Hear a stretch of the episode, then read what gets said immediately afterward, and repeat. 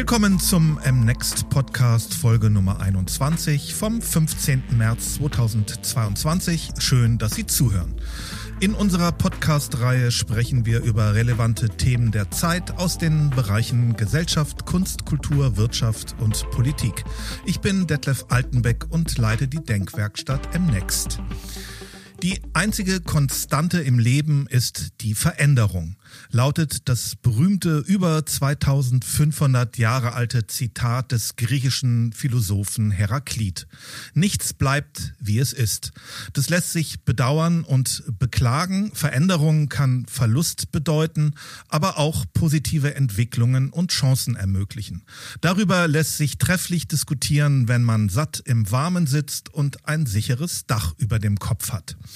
Über Veränderung, Zeitenwende, Resilienz und Wachstum, Werte und Moral spreche ich mit unserem heutigen Gast Stefanie Peters.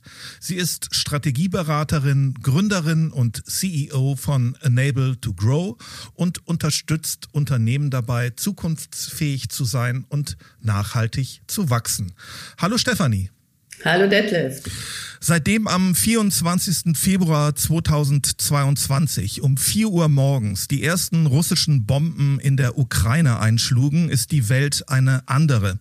Wir erleben einen Realitätsschock, eine historische Zäsur, eine Zeitenwende. Business as usual fällt vielen Menschen im Angesicht des Verbrechens gegen die Menschlichkeit und der humanitären Katastrophen schwer, mir auch. Was haben der 24. Februar und seine Folgen bei dir ausgelöst? Wie gehst du bisher damit um? Ja, ich erinnere mich gut an den 24.02. Ich war schockiert. Ähm, ich hätte nie erwartet, dass es dazu kommen würde, auch wenn Experten natürlich sagen, das hätte man ähm, erwarten müssen. Ähm, ich war schockiert, ich war gelähmt und es war für mich unfassbar, dass äh, ein, ein Krieg so nah für uns, ja, so nah geografisch, ähm, so nah von der, von der Thematik her wirklich passiert. Und ich hatte wahnsinnig viele große Fragezeichen. Ist, und es kam auch Angst hoch. Ist das jetzt wirklich der Anfang vom nächsten Weltkrieg? Ähm, ich war wirklich gelähmt ähm, die ersten Stunden, vielleicht auch Tage ähm, habe mich dann aber gefangen, hatte Zeit, konnte in Ruhe reflektieren, war mit meinem Mann paar, paar Tage in einer Auszeit, die lange geplant war, und wir haben gemeinsam es geschafft, umzuschwenken, weg von Angst, die nie ein guter Berater ist, hin zu den Menschen. Ähm, ihre Not, ihr Leid.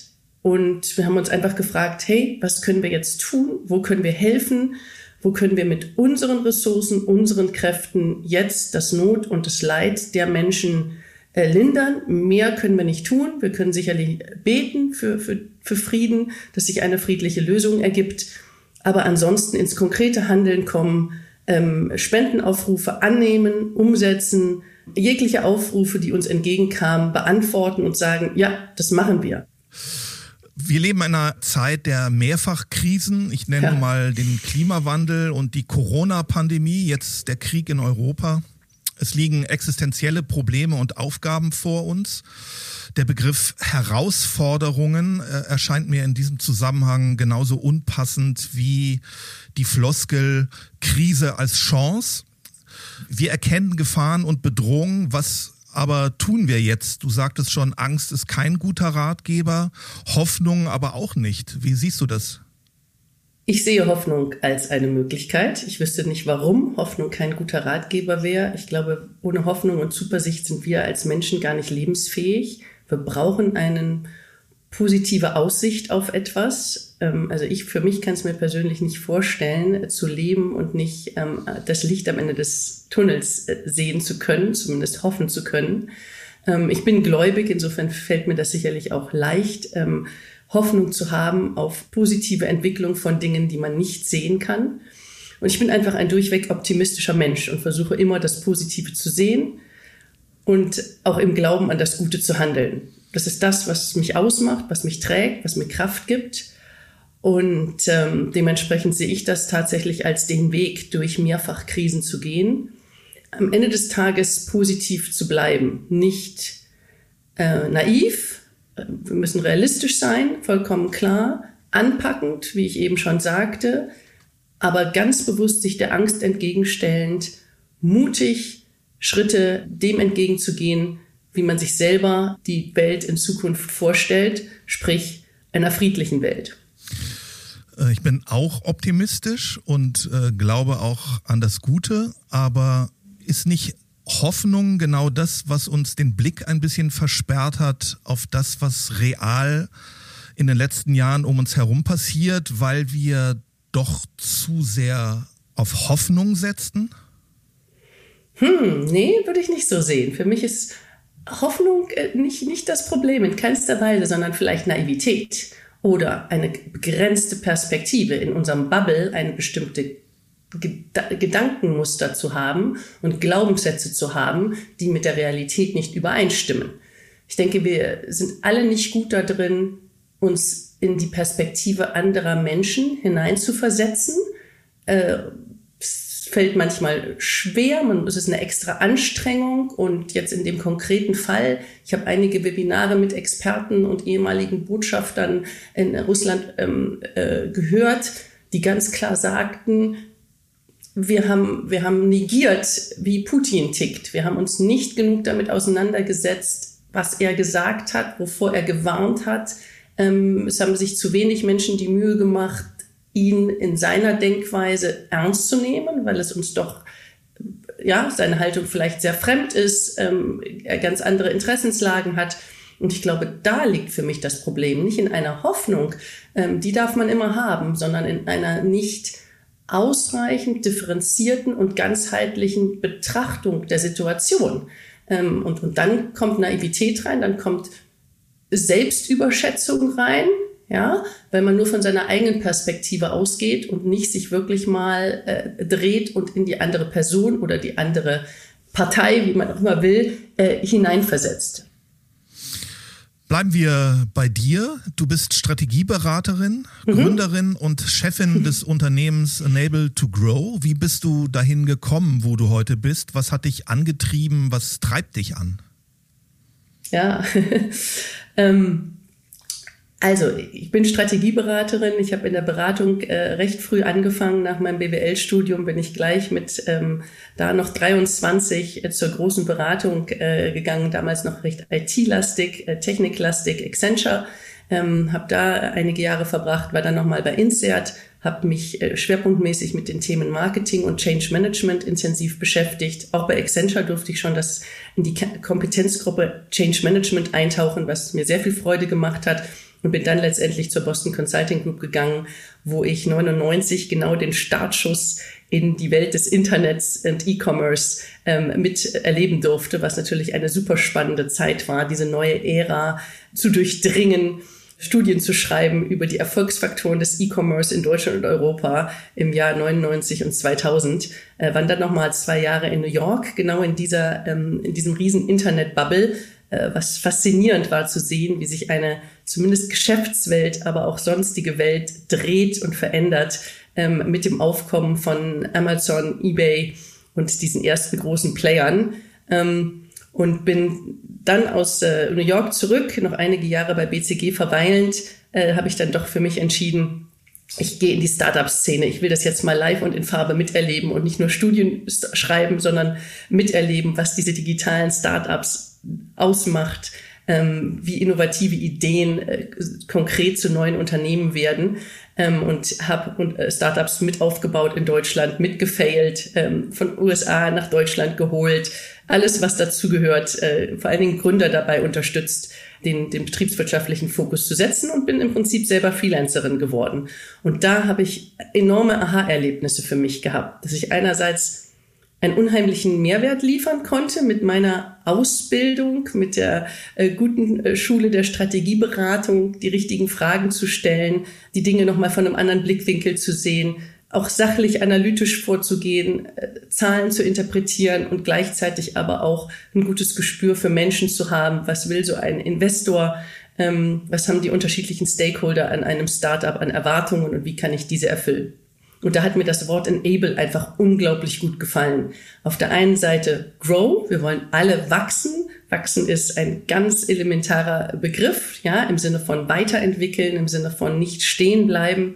Ganz wichtig. Jede Organisation, jeder Mensch sollte wachsen, kontinuierlich und gleichzeitig enablen, befähigen. Nicht, ich zeige dir, wie es geht und hier ist der Stapel Folien, sondern an die Hand nehmen, abholen, gemeinsam entwickeln und dann auch in die Umsetzung kommen. Und mit dieser Vision sind wir vor zehn Jahren gestartet und ich freue mich sehr, dass es inzwischen über 50 Enabler sind, die unserem Netzwerk angehören und wir bereits viele deutsche Mittelständler in ihrer Veränderung, in ihrer Wachstumsstrategie und auch deren Umsetzung begleiten durften. Auch Corporates, auch europäische Unternehmen. Aber das ist unser Fokus und das ist das, was mir bis heute sehr viel Freude macht, Unternehmen und Menschen zukunftsfähig aufzustellen. Ich nehme mal den Begriff Wachstum auf. Ist es eine Denkweise, die wirtschaftliches Wachstum bringt oder die das Denken wachsen lässt und klüger macht? Wo ist da die Gewichtung bei dir?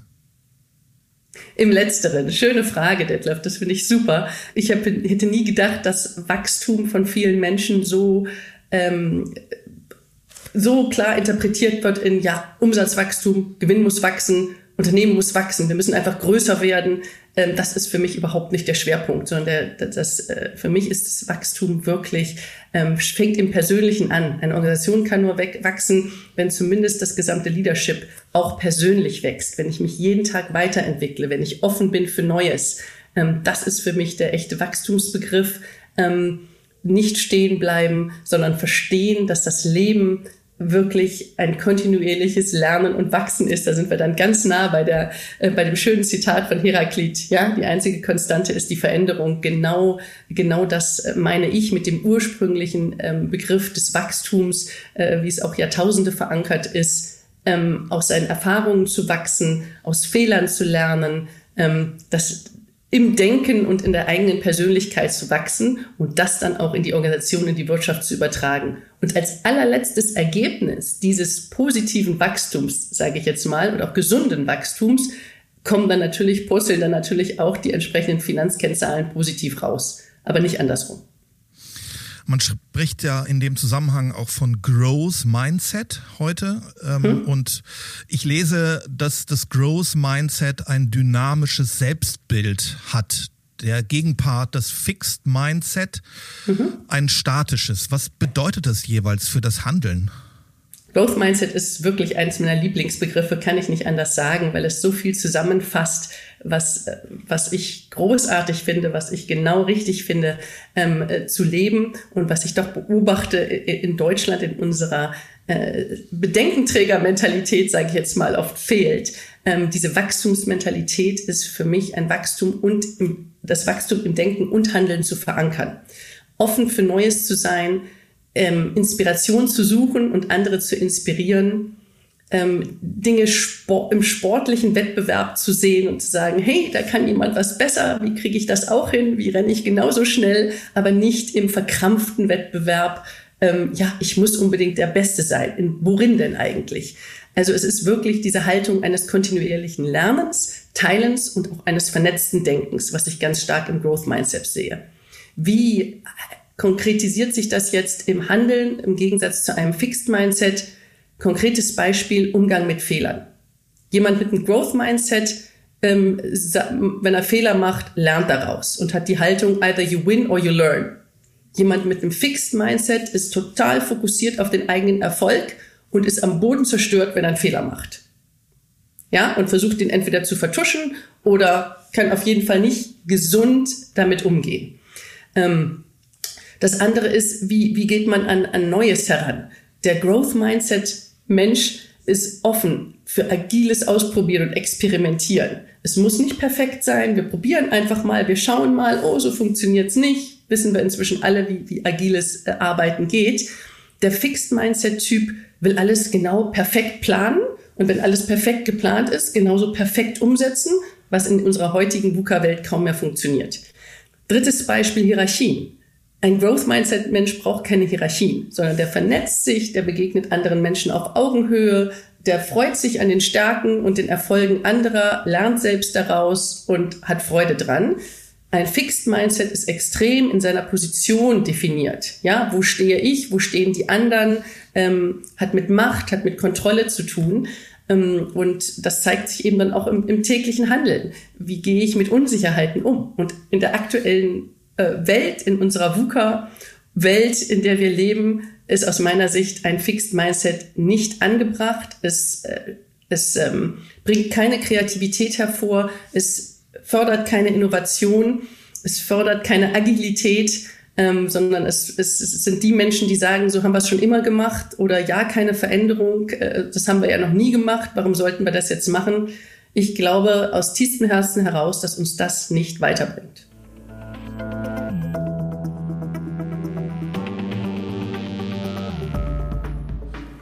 Nochmal zum Wirtschaftswachstum. Die Grenzen des Wirtschaftswachstums wurden uns schon vor Jahrzehnten aufgezeigt. Dennoch ist Wachstum der Leitstern von Unternehmen. Unser Wirtschaftsmodell basiert darauf. Wir erleben jetzt Lieferengpässe, Rohstoffknappheit, steigende Energiepreise, eine Inflation in Richtung 10 Prozent. Die meisten Unternehmen sowie Wirtschaft und Wohlstand allgemein werden in absehbarer Zeit nicht wachsen.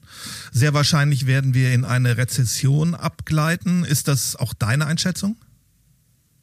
Tja, das ist wirklich eine schwierige Frage, weil es von so vielen Faktoren abhängt. Ich habe ich hab gelernt, dass gerade auch unsere äh, Finanzwelt, unser Kapitalmarkt, das ist unheimlich viel Psychologie. Das es geht nicht immer nur rational zu, ja. Und damit würde äh, ist meine Antwort dazu, ähm, wie wir jetzt gesamtwirtschaftlich durch diese nächste furchtbare, ja, unsichere Zeit gehen äh, hängt sehr stark an unserer eigenen Haltung und unserem Umgang mit diesem Krieg. Ja, man könnte sagen, vielleicht sind wir jetzt durch die Corona-Pandemie so krisengestärkt, dass wir die nächste Unsicherheitswelle besser wegstecken, verstanden haben, dass das Leben kein Excel-Sheet ist und mit ein bisschen mehr Zuversicht und in meinem Fall auch Gottvertrauen äh, den, der nächsten Unsicherheit äh, besser entgegensehen können im Sinne von ein bisschen mehr Gelassenheit haben, nach dem Motto, das werden wir auch schaffen. Umso mehr man sich in eine Unsicherheit, in eine Krise, wie auch immer man es nennen will, hinein, ähm, ja, tief, tief reinlegt sozusagen, je mehr man den Kopf in den Sand steckt, je mehr man sich da so reingräbt und immer nur davon erzählt, wie schlimm doch alles ist und sein wird, umso mehr passiert's. Insofern, glaube ich, hängt A, ganz viel davon ab, an, äh, davon ab, wie lange dieser Krieg noch anhält. Ähm, ich habe die große Hoffnung, dass wir da noch eine friedliche Lösung zeitnah erleben dürfen. Und wenn dies passiert und ähm, dieser furchtbare Krieg hoffentlich bald zu Ende geht, denke ich, wird die Welt auch wieder aufatmen und, und positiver entgegenstehen, ja, und, und Lösungen finden. Ähm, für, für die Delle, die jetzt äh, sicherlich dieser Krieg in vielen, vielen ähm, Wirtschaftsunternehmen äh, hinterlassen hat.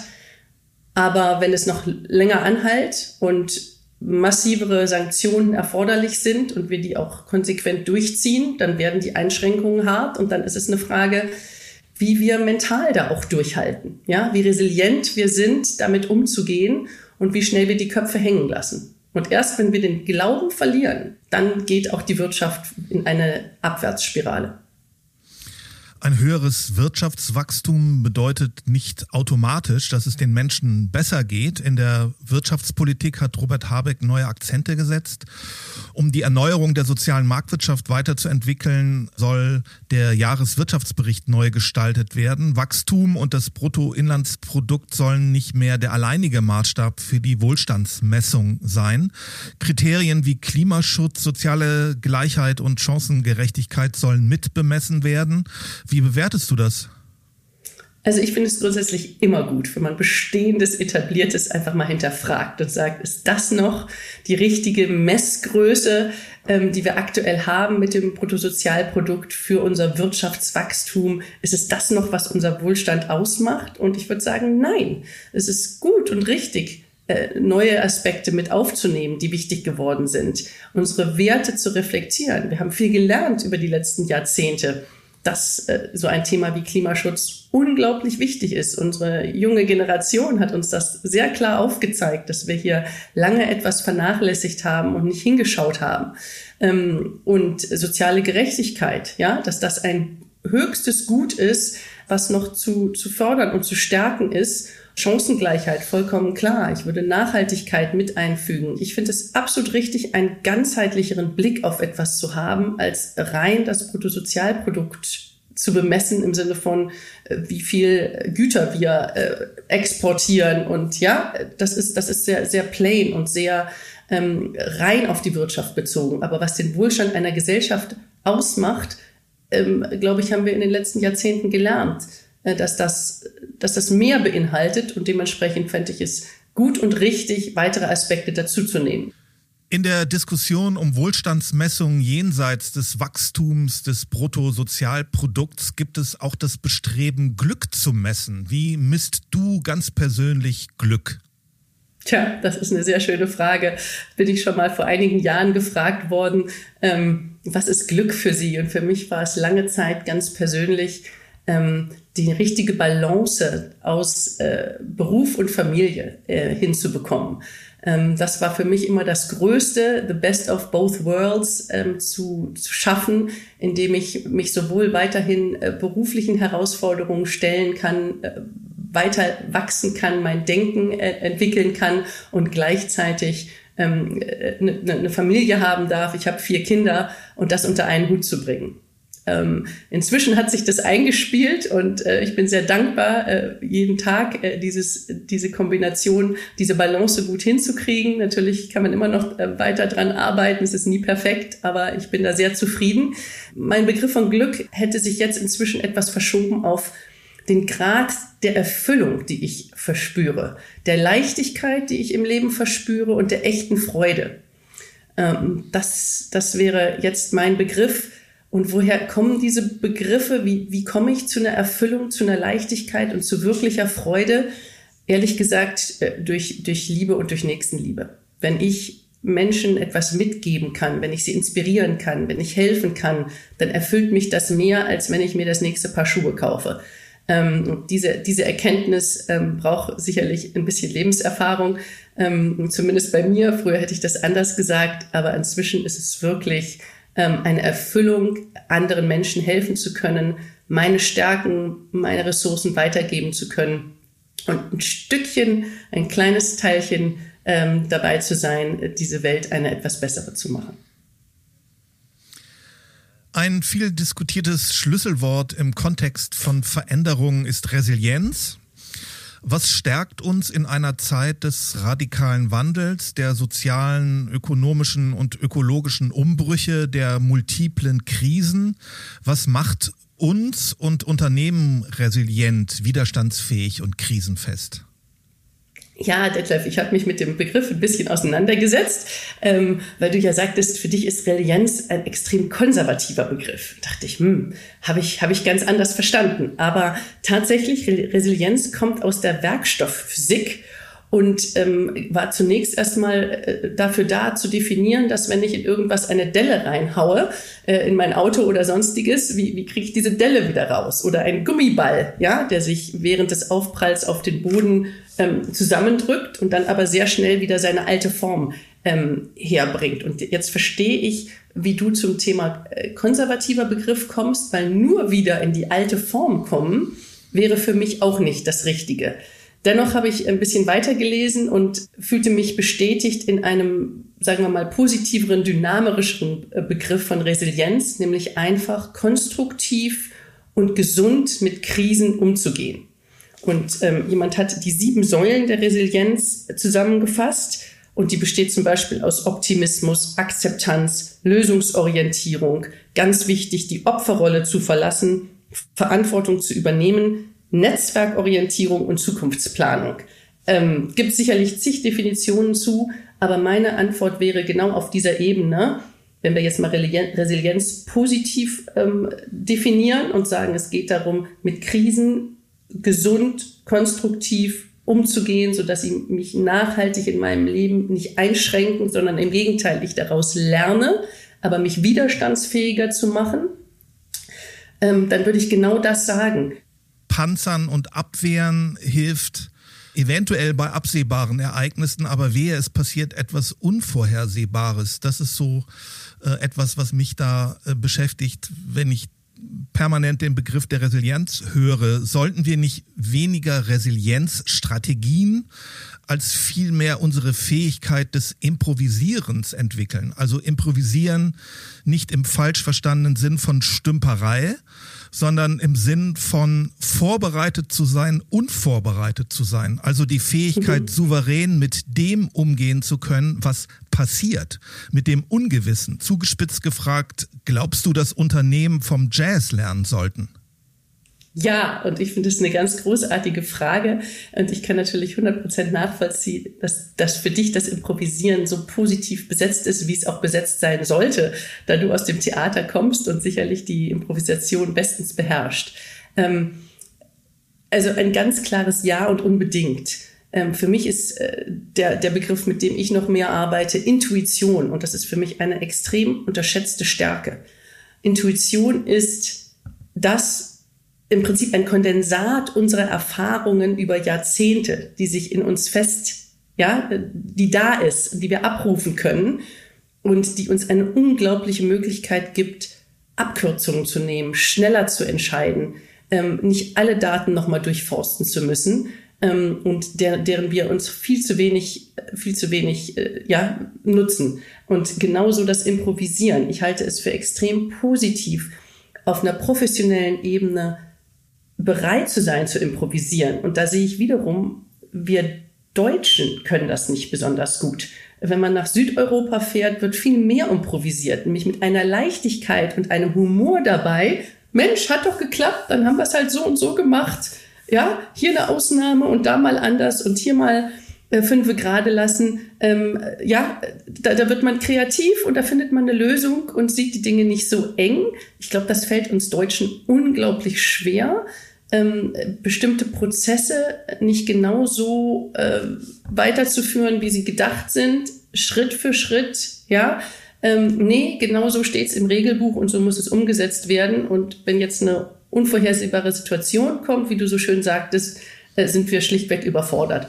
Insofern, ja, ich finde das Bild äh, von, einem, von einer Jazzband auch hervorragend. Ähm, da hat mich auch ein, ein, ein äh, Kunde und, und Freund von mir ähm, sehr inspiriert zu sagen, Stefanie, glaubst du nicht, dass unsere Organisation weg vom Orchester hin zur Jazzband gehen muss, sich entwickeln muss? Und wie gesagt, Tobias, das ist eine ganz großartige, genau richtige, ähm, richtiges Bild ähm, was man haben sollte und was du auch wunderbar äh, deinen Teams, deinen Mitarbeitenden vermitteln kannst. Genau das ist es. Ähm, mehr in die in kleinere Teams zu kommen, mehr in die Verantwortung zu kommen, aufeinander zu hören, die Augen gerichtet zu haben, mit neuen Situationen agil umzugehen und im richtigen Moment auch einfach mal kreativ zu improvisieren. Das macht die Beauty, das macht das Besondere von Jazz aus. Und wenn wir äh, als, als äh, Deutsche in den klassischen deutschen Unternehmen ein Stück weit mehr davon hätten, glaube ich, ginge es uns deutlich besser.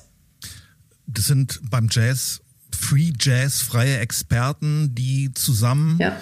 im Moment zum Schwingen kommen, oder? Ja, das ist eine, eine Möglichkeit, ähm, diese, diese Schwingung äh, zu bringen. Auf jeden Fall ist es wichtig, ja, es sind Experten, es sind Menschen, die in ihrem Bereich wirklich gut sind. Ähm, spontan würde ich sagen, meine Enabler sind auch so gut, dass wenn ich sie als Team zusammen mische und sage, hier ist die Herausforderung, hier ist äh, das neue Projekt beim Kunden, kümmert euch darum, dass genau die drei, vier Menschen äh, sehr schnell zusammenfinden, ihre jeweiligen Stärken kennen, ihre jeweiligen Expertisen schätzen und eine tolle kreative Lösung schaffen. Mir ist die Übertragung wichtig, aber ja, in Schwingung kommen, ähm, da ist Diversität sicherlich auch ein ganz wichtiges Stichwort. Ja, es dürfen nicht alle das Gleiche können, sondern jeder auf seine Art, auf ihre Art. Dann passt es super zusammen. Wir sprechen ja oft auch von Fühlen, Bauchgefühl und denken, dass dann, das sei intuitiv ist aber nicht auch das Bauchgefühl eher eine Erkenntnis und auch ein Denkvorgang und ist dann nicht die Intuition einfach nur der kurze Denkweg? Hm, also für mich ist Intuition ein Stück weit Weisheit. Ja, ähm, es ist für mich wirklich, wie ich anfangs sagte, ein Kondensat unserer Erfahrungen und Expertise über die Zeit.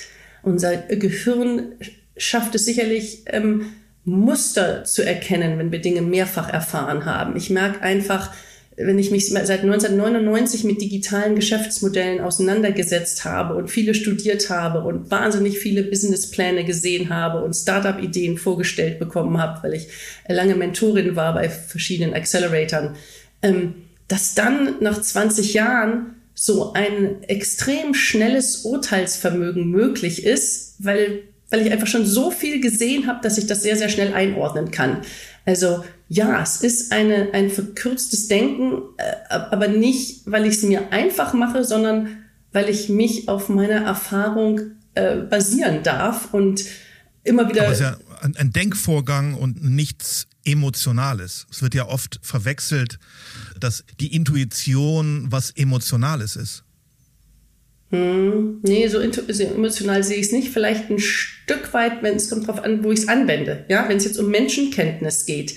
Ähm, ich meine auch dadurch, dass ich sehr, sehr viele Menschen in meinem Leben getroffen und interviewt habe für, ja, für verschiedene Positionen. Wenn man das tausendfach gemacht hat, ähm, hat man einen sehr, sehr guten Spürsinn dafür, ähm, passt der Mensch in dieses Unternehmen oder nicht, abgesehen ja, von den Fragen, die man stellt. Ja? Spürsinn das heißt, sagst du, aber auch Mustererkennung, hast du gesagt. Ja, exakt. Es ist, es ist für mich wirklich beides. Ich würde nicht sagen, es ist nicht schwarz oder weiß, sondern es ist eine wunderbare Vermischung von beiden. Ein verkürztes, was ein verkürztes Denken sozusagen ermöglicht, ein schnelleres, ähm, zu einer Entscheidung kommen ermöglicht äh, und gleichzeitig aber alle Sinne mit aufnehmen. Ja, ich weiß, ich bin auch ein sehr sensibler Mensch und, und kann bestimmte Dinge äh, äh, wahrnehmen und das Ganze wird dann zu einem Bild von einem Menschen, wo ich eben nicht nur darauf achte, was der mir gerade sachlich aus seinem Mund kommt, was er mir sagt, sondern auch seine Gestik, seine Mimik, ähm, kommt das Ganze authentisch rüber. Das sind ja alles Dinge, die, die auch eine emotionale ähm, äh, Ebene haben. Äh, insofern fällt es mir schwer, das hart zu trennen. Ich denke, es ist eine, eine gute Vermischung, Dinge schneller und besser einschätzen zu können.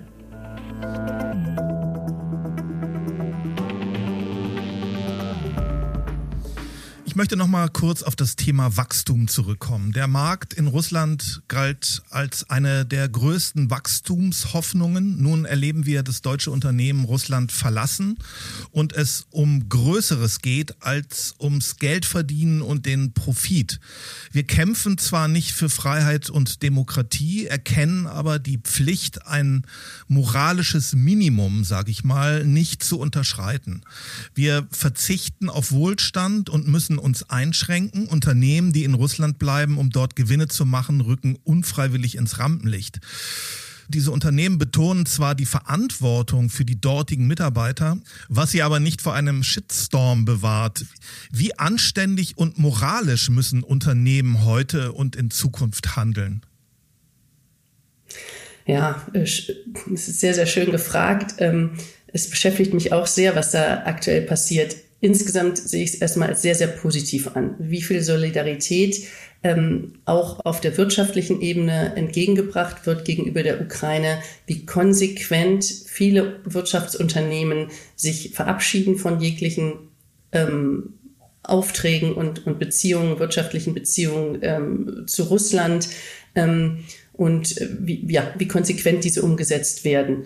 Ich glaube, das Schwierige ist, anständig und moralisch sind für mich schwer zu greifende Begriffe, weil sie doch jeder anders sieht. Ich würde sagen, wenn jedes Unternehmen aufrichtig und ehrlich sein würde, ja, und mit der Situation umgeht, Entscheidungen trifft, wie sie das handhaben und dann auch ehrlich dazu steht, transparent und offen kommuniziert, was entschieden wurde, wie umgegangen wird und, und welche Lösungen man gefunden hat, äh, ist man schon weiter.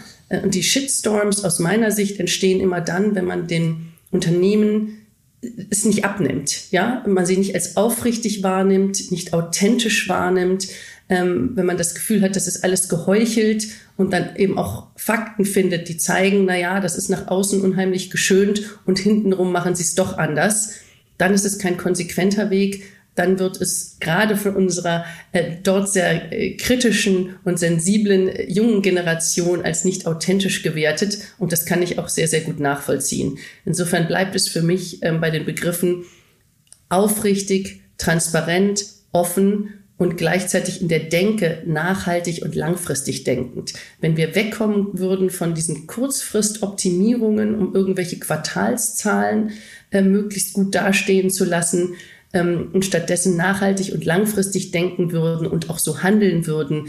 Das ist, glaube ich, das, wie Unternehmen heute und in Zukunft aufgestellt sein müssen, um, um wirklich zukunftsfähig zu sein und auch in unserer nächsten Generation Respekt zu bekommen, ähm, wenn kontinuierliches Lernen und Verändern Teil der DNA eines jeden Unternehmens ist, dann, dann sind sie aus meiner Sicht richtig aufgestellt. Und das langfristige Denken ähm, bringt auch automatisch, denke ich, die richtige Moral, wenn du so willst, und die richtige Ethik mit sich. Relevanz, Werte und Haltung werden ja für den Erfolg eines Unternehmens immer wichtiger, nicht erst seit dem Einmarsch Russlands in die Ukraine. Unternehmen und Marken werden stark an ihrer Haltung gemessen. Eine klare Haltung und gesellschaftliches Engagement schaffen kurzfristig nicht mehr Umsatz und bürgen auch Risiken. Wie denkst du über Haltungsmarketing? Ist das nur eine vorübergehende Zeiterscheinung? Ja, ähm, ich musste mir erstmal ein äh, bisschen Gedanken machen zu deinem Begriff Haltungsmarketing, war mir so noch nicht untergekommen. Aber ich verstehe, glaube ich, jetzt, was du meinst, zu sagen, wenn die Haltung des Unternehmens und die Vermittlung dieser besonderen Haltung äh, des Unternehmens dazu führen soll, ähm, Aufmerksamkeit zu schaffen und am Ende des Tages ähm, Umsatz zu steigern, ähm, dann, dann wirkt es natürlich äh, in meiner Wahrnehmung fake. Ähm, ich denke, das ist auch wieder eine, eine Gratwanderung. Auf der einen Seite bin ich ein großer Fan von Simon Sinek ähm, und seinem famosen Buch äh, Start with Why es macht so viel aus, als Unternehmen ein Why vorneweg zu schicken und zu erläutern, warum es uns gibt. Und da zeigt uns Apple natürlich par excellence, wie es geht. Ja, Apple sagt nicht, wir stellen tolle Computer her, sondern Apple sagt als größte Mission, we are challenging, we are challenging the status quo. Ja, wir stehen für was ganz anderes. Wir sind eine, eine Haltung oder haben einen Purpose, der uns verbindet, mit dem so viele mitgehen und deswegen die deutlich teureren Produkte kaufen. Grundsätzlich kann ich das also auch als positiv werten, zu sagen, als Unternehmen die eigene Haltung nach vorne zu stellen, das Why erstmal zu zeigen, dann das How, wie arbeiten wir zusammen, was sind unsere Werte, was ist uns wirklich wichtig und dann das What, was sind unsere Produkte, was sind unsere Leistungen und was bieten wir. Ich glaube, diese äh, diese Priorisierung erstmal beim Why zu bleiben, ist richtig und gut und gesund, weil ich das Gesamtunternehmen damit erfassen kann und damit auch prüfen kann, stimme ich mit dem Purpose des Unternehmens überein, möchte ich von denen Produkte kaufen oder nicht, als nur die Produkte zu bewerten. Wenn ich es jetzt aber umkehre, und ich glaube, das ist das äh, Thema Haltungsmarketing, wie du es verstehst, um nur noch mit meiner Haltung als Unternehmen, vielleicht auch in politischen Themen, Aufmerksamkeit zu erheischen und mich beliebt machen zu wollen, außerhalb der Güte des Produkts und der Qualität, dann dreht sich das natürlich leicht um und ich werde schnell skeptisch und sage, naja, ist, ist es das, was uns weiterbringt? Müssten wir jetzt wahrscheinlich an konkreten Beispielen festmachen, wo es sinnvoll und gut rüberkommt und authentisch wirkt und wo es überzogen wirkt und nach hinten losgehen kann.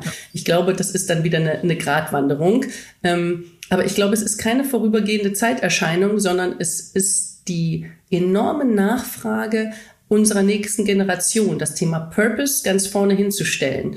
Und dass Unternehmen, die keinen klaren Purpose haben, nicht in der Lage sind, diesen zu kommunizieren, nicht dabei sind, ihre Vision nochmal neu zu denken, da, da hinten anstehen werden, weil die neue Generation, ich sehe es an meinen Kindern, unglaublich ähm, hohe Erwartungen und Ansprüche hat, dass sie erstmal ein Unternehmen als ein Unternehmen mit klaren Werten und Zielen und einer Vision wahrnehmen, bevor sie sich dann den, den Mitarbeitenden und den Produkten widmen.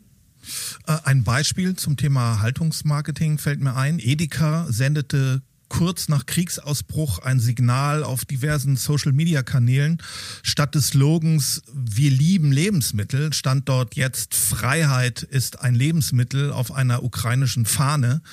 Das war vermutlich gut gemeint, ist aber schiefgegangen und nicht gut angekommen. Äh, besteht die Gefahr, dass sich Unternehmen zu weit aus ihrem eigentlichen unternehmerischen Handlungsbereich heraus und in andere unternehmensfremde Themen hineinbewegen?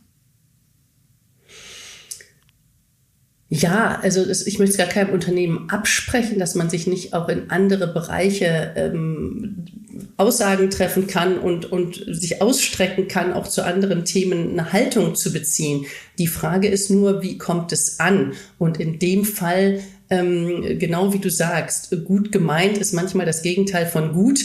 Ähm, es, es, es wirkt dann einfach, wenn man ein bisschen länger drüber nachdenkt, sehr komisch. Ja.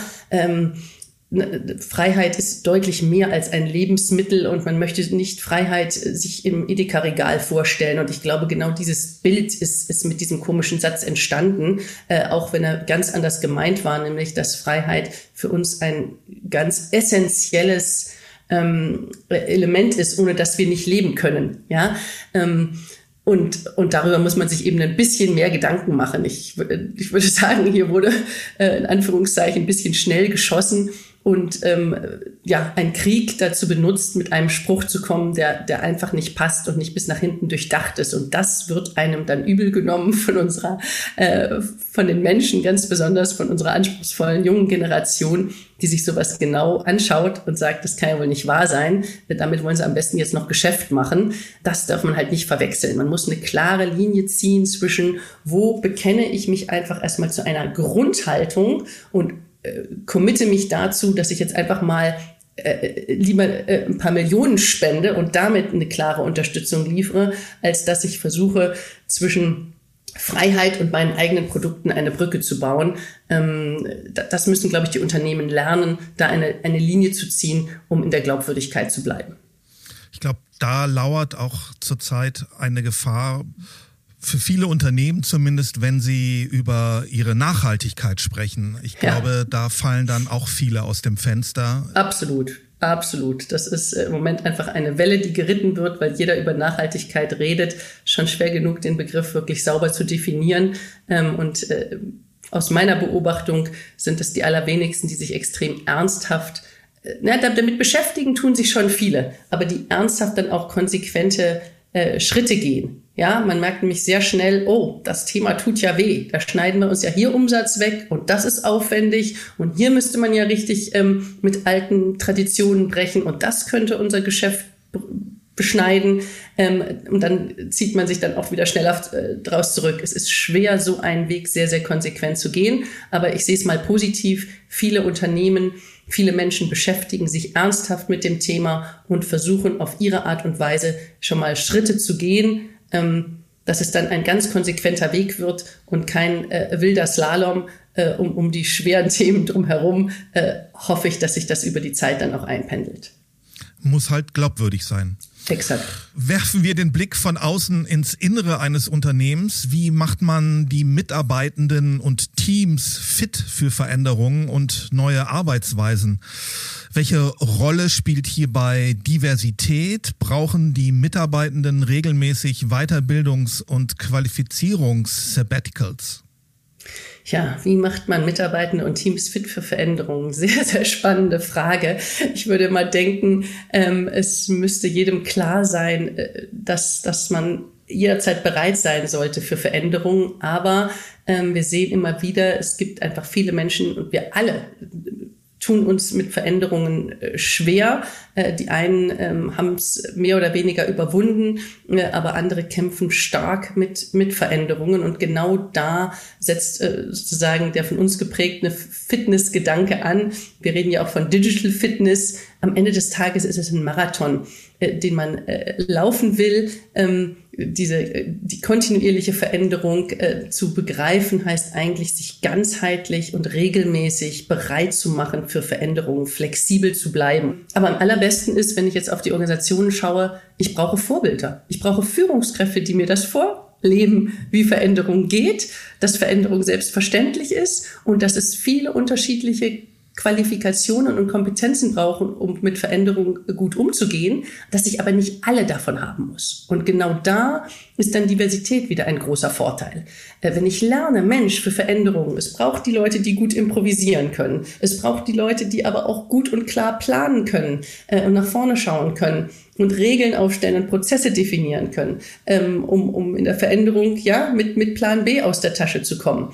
Ähm, es braucht Menschen, die äh, flexibel mit Situationen umgehen, die Kreativlösungen schaffen. Ähm, und wenn man die wieder zusammenbringt und unterschiedliche Stärken zusammenbringt, dann bin ich bereit, äh, mit Veränderungen gut umzugehen. Das ist ja im Prinzip nichts anderes als ein Problem, was plötzlich hochpoppt, was gelöst werden muss. Und ein Problem kann ich am besten lösen, indem ich mit unterschiedlichen Perspektiven draufschaue und unterschiedlichen ähm, Erfahrungen ähm, das Ganze hinterfrage ähm, und nach vorne schaue und äh, eine Lösung äh, kreativ, improvisiert, flexibel äh, zusammenbringe.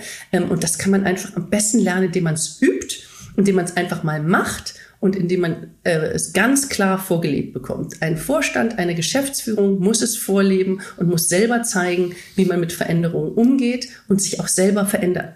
Ja, ähm, dann, dann ist es äh, eigentlich kein, kein großer Schritt. Das wird immer vergessen. Ich kann es nicht äh, hundertmal äh, drüber reden und selber äh, genauso ins Büro kommen und jeden Tag mir meine Sachen noch ausdrucken lassen wie vor 20 Jahren. Ähm, das funktioniert nicht, wenn ich eine digitale Transformation äh, vorleben will. Ähm, da, da muss ich schon als Vorbild selber auch sichtbare Veränderungen an mir vornehmen und zeigen. Und mein persönliches Ding ist, auch Schwäche zu zeigen. Ich muss nicht alles können. Ich muss nicht zeigen, ähm, so geht's und ich habe schon alles durchdacht, sondern ich muss bereit sein, diese Reise zu gehen, andere mitzunehmen, zu sagen, ups, das wussten wir jetzt noch nicht, da haben wir was gelernt, äh, wie geht's weiter?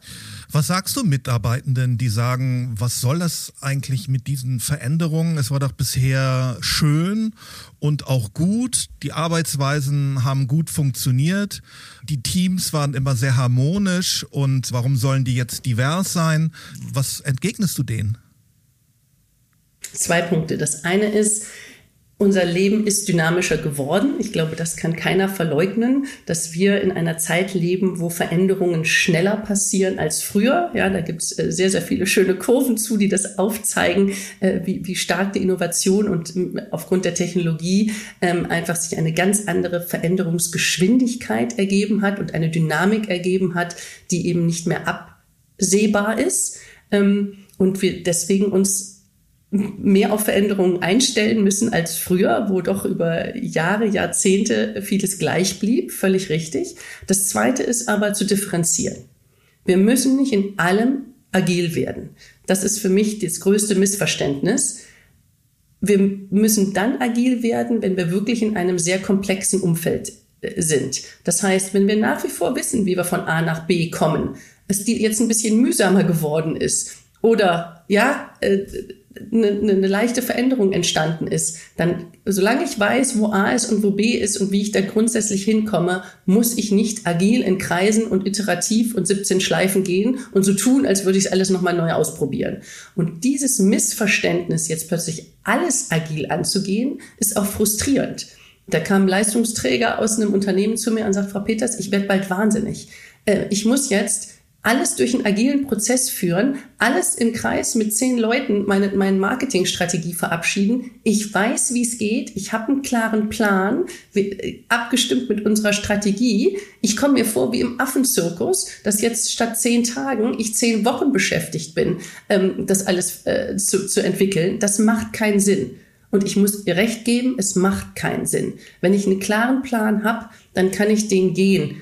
Ich muss nur dann, wenn ich erkenne, uh, es ist jetzt komplex, soll heißen, ich kenne die Lösung des Problems nicht. Ich weiß nicht genau, wo ich hin will. Ich habe so eine nebulöse Vorstellung, wo die Reise hingehen könnte, sagen wir jetzt mal als Wachstumsstrategie. Aber ich kann es noch nicht genau fix machen. Dann ist mir geraten, agil vorzugehen, aber nicht in jedem Fall. Und ich glaube, das ist das, was die Menschen müde macht, ähm, und, und, und so veränderungsresistent macht, weil wir es dann oft übertreiben. Plötzlich müssen Unternehmen, muss alles agil gemacht werden. Jeder wird auf agile Trainings geschickt und alles wird von einem agilen Coach betreut. Und dann wird es einfach zu viel. Und wenn man den Sinn nicht mehr drin sieht und die, der Wirkungsgrad runtergeht statt rauf, dann, dann wird es schwierig. Und da muss ich auch ganz ehrlich sagen, da müssen wir das richtige Maß finden und nicht von einem zum anderen schwenken. Aber grundsätzlich wird Veränderung nicht weggehen. Ähm, das sagte schon Heraklit und damit müssen wir uns einfach ähm, gut, gut drauf einstellen. Die Welt ist in keinem guten Zustand, die Zukunft wirkt bedrohlich. Wir sind dennoch optimistisch. Zusammengefasst, den Blick nach vorn gerichtet. Welche Veränderungen, welche Denkweisen brauchen wir jetzt und wie integrieren wir diese in unser Handeln? Ja, also was mir dazu einfällt, ähm, den Blick nach vorne zu richten, ist offen zu bleiben.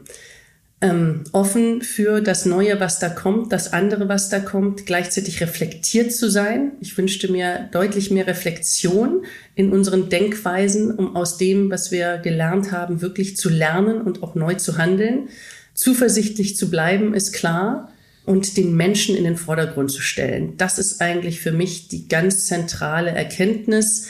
Wie kommen wir nach vorne ähm, und wie können wir wirklich äh, unseren Blick zuversichtlich nach vorne richten, indem wir an uns Menschen denken. People First Mindset. Und das bringt vieles mit sich, nämlich in der wirtschaftlichen Sinne als Unternehmen die Kundenzentrierung, aber auch die den Fokus auf die Mitarbeitenden, ähm, was ja zunehmend wichtig äh, wird und oder kaum mehr wichtiger werden kann in unserem War for Talent. Ja, ein, damit geht auch einher ein längerfristiges Denken, ein nachhaltiges Denken, weil es im Sinne der Menschlichkeit ist, verantwortungsvoller und rücksichtsvoller miteinander umzugehen. Ähm, viel von der nächsten Generation zu lernen, die agil ist, die offen ist, die flexibel ist, die aber auch einen Purpose und klare Werte einfordert. Ich glaube, wenn wir uns in die Richtung ausrichten und danach ganz konsequent handeln, sind wir einen ganzen Schritt weiter. Und mit Veränderung kommt man am besten klar, in schwierigen Zeiten kommt man am besten klar, indem man sich öffnet, aber damit auch mal verletzlich macht, Schwäche zeigt, Hilfe annimmt, anderen zur Seite steht, die Hilfe brauchen und den Menschen ganz vorne priorisieren. Ich glaube, mit dieser, mit dieser Haltung und entsprechender Handlung werden wir auch die nächsten ähm, Jahre und Jahrzehnte ähm, in dieser schwierigen Welt gut überstehen. Bleiben wir zuversichtlich. Vielen Dank für das Gespräch, Stefanie Peters. Ganz herzlichen Dank, lieber Detlef. Ich hoffe, wir konnten Sie zum Mitdenken anregen und Ihre Erkenntnisse vermehren. Wenn Ihnen die Folge gefallen hat, dann abonnieren Sie unseren monatlichen Podcast. Wir freuen uns auf Weiterempfehlungen, Kritik, Anregungen, Kommentare und Likes auf allen Plattformen und auf unserer Homepage mnext.marbit.com. Danke fürs Zuhören. Bis zum nächsten Mal.